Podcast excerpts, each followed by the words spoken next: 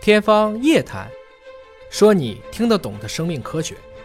欢迎各位关注今天的《天方夜谭》，我是向飞，为您请到的是华大基因的 CEO 尹烨老师。尹烨老师好，向飞同学好，今天还有一位美女嘉宾，是我们这个“我有嘉宾”节目的出品人吴婷老师。吴婷老师好，向飞老师好，尹烨老师好。我想问吴婷老师一个问题：如果说未来真的开发出了一种微生物菌群护肤养颜佳品，你会去选择吗？你一听说嗯你肯往脸定上不糊会拿微这个生物，名字卖啊的，是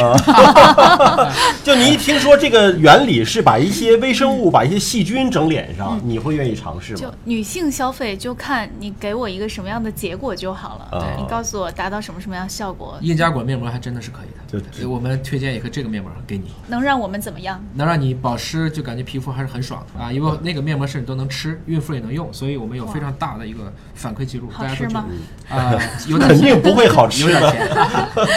向飞同学可以给吴就是婷很老安师全普及一下关于护肤皂的秘密。护肤皂的秘密，就是我们皮肤表面的菌群通过嗯哪一种杀菌皂可以把它杀灭呢？为什么要杀死他们？就是如果是有害菌的话，我知道，像什么硫磺皂卖的蛮好嗯的，嗯，是不是它比较狠啊？所以它的杀菌效果会更好吗？我不知道啊，直觉 上根据厂家推销的这个话术，我直觉上你感看觉吴丽是老这师样的不。轻易的接招儿 啊！这个科学实验证明呢，嗯就是杀菌皂的杀菌功效都是骗人的。它其实都是通过表面活性剂把细菌带走了，嗯，所以普通的肥皂跟杀菌皂带走细菌的能力取决于你洗手的时间长度，而不在于它的杀菌的能力，因为它杀不了菌。哦，嗯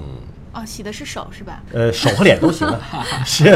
都要洗到足够长的时间啊才长行。度啊，所谓他做了一些实验啊，包括有一些很大品牌的时候做了一些实验，它是要有足够的浸泡时间，就是它的那个杀菌剂要和这些细菌要有足够的接触时间，嗯，才会达到杀菌的效果。你只是一个洗手的三分两分的，它只是用表面活性剂把脏东西带走了，而不所是以杀灭它。我应该要求我的孩子饭前洗手多久 呢？饭前饭后都需要洗手一，般我们推荐六步洗手法，这是比较标准的，大概要四十几秒。但是一般来讲，我们认为至少搓二十秒，数二十个数还是应该的。嗯，你看向威同学虽然扮演的是小白的角色，但其实已经很专业了啊。是嗯那么也就是说，如果杀菌皂可以灭菌，那我手上的菌为什么没有灭掉呢？嗯，就证明它其实灭不了菌的，或者说充其量它是个抑菌的作用，它也在一定时间内可以防止细菌增长。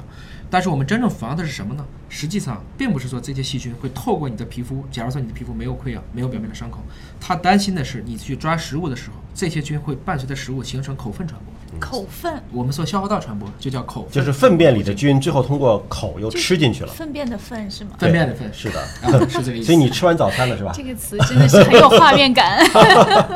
因为这个吴婷老师来之前呢，我问过节目组，啊嗯我说你们节目的尺度有多大？他们说这个非常大。嗯我说那非常大就可以聊点重口味的话题了，就是关于这个口粪传播和粪菌移植的问题啊。就假如嗯作为女性哈，你知道吃这个东西对你的身体好，嗯但是它的来源是来自于粪便，你还会去吃吗？减肥吗？就是有这个可能 呀，有这个功效啊，那你还会去吗？明确告诉你这一杯汤，嗯，是来自于嗯嗯的谁提那么口欠要告诉我这 件事？提炼物，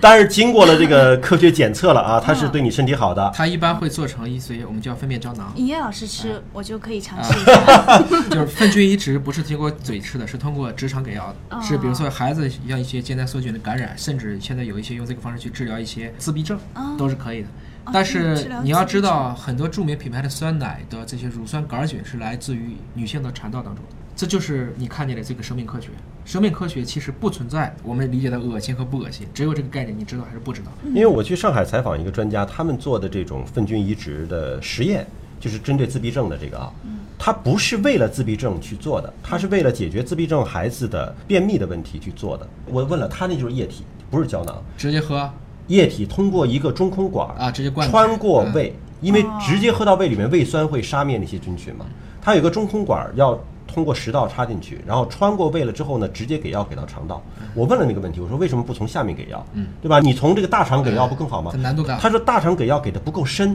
他是希望这些菌群能够从它这个上面小肠啊、不十二指它肠它要啊从十二指肠下去，对，嗯直接这样做下去，这个孩子解决了他的便秘问题之嗯后，无心插柳柳成荫，发现他的自闭症的状态得到了改善，这是一个个案，是肠道菌群发生了变化。肠道菌群发生了哦因变为化。肠道今菌天群聊得好发散啊肠道菌群的多样性会决定一个人的思想，这是我们说的脑肠轴的问题。思想，你是个共生系统啊，就像第一个苔藓会决定这个大地的面积，你肠道菌群、皮肤菌群、产道的菌群、呼吸道的菌群，甚至眼球表面的菌群和你人体共同互作，才变成了一个生态系统。所以吴婷，你永远不是一个人，你是一个人加上一大堆菌。所以你不会寂寞，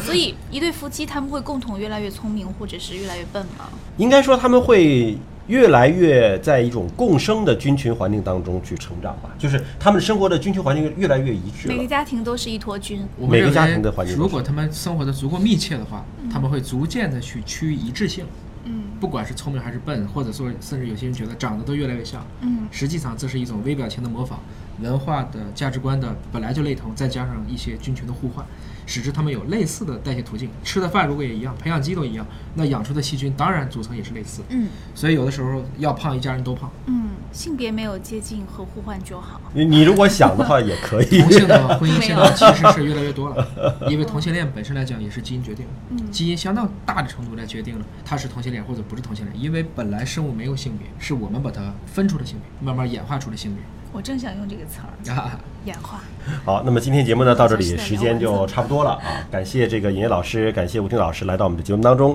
了解更多生命科学的知识，可以关注“尹哥聊基因”的微信公众号，也可以来关注在我有嘉宾节目当中尹烨老师和吴婷老师的精彩对话。那么下期节目时间我们再会。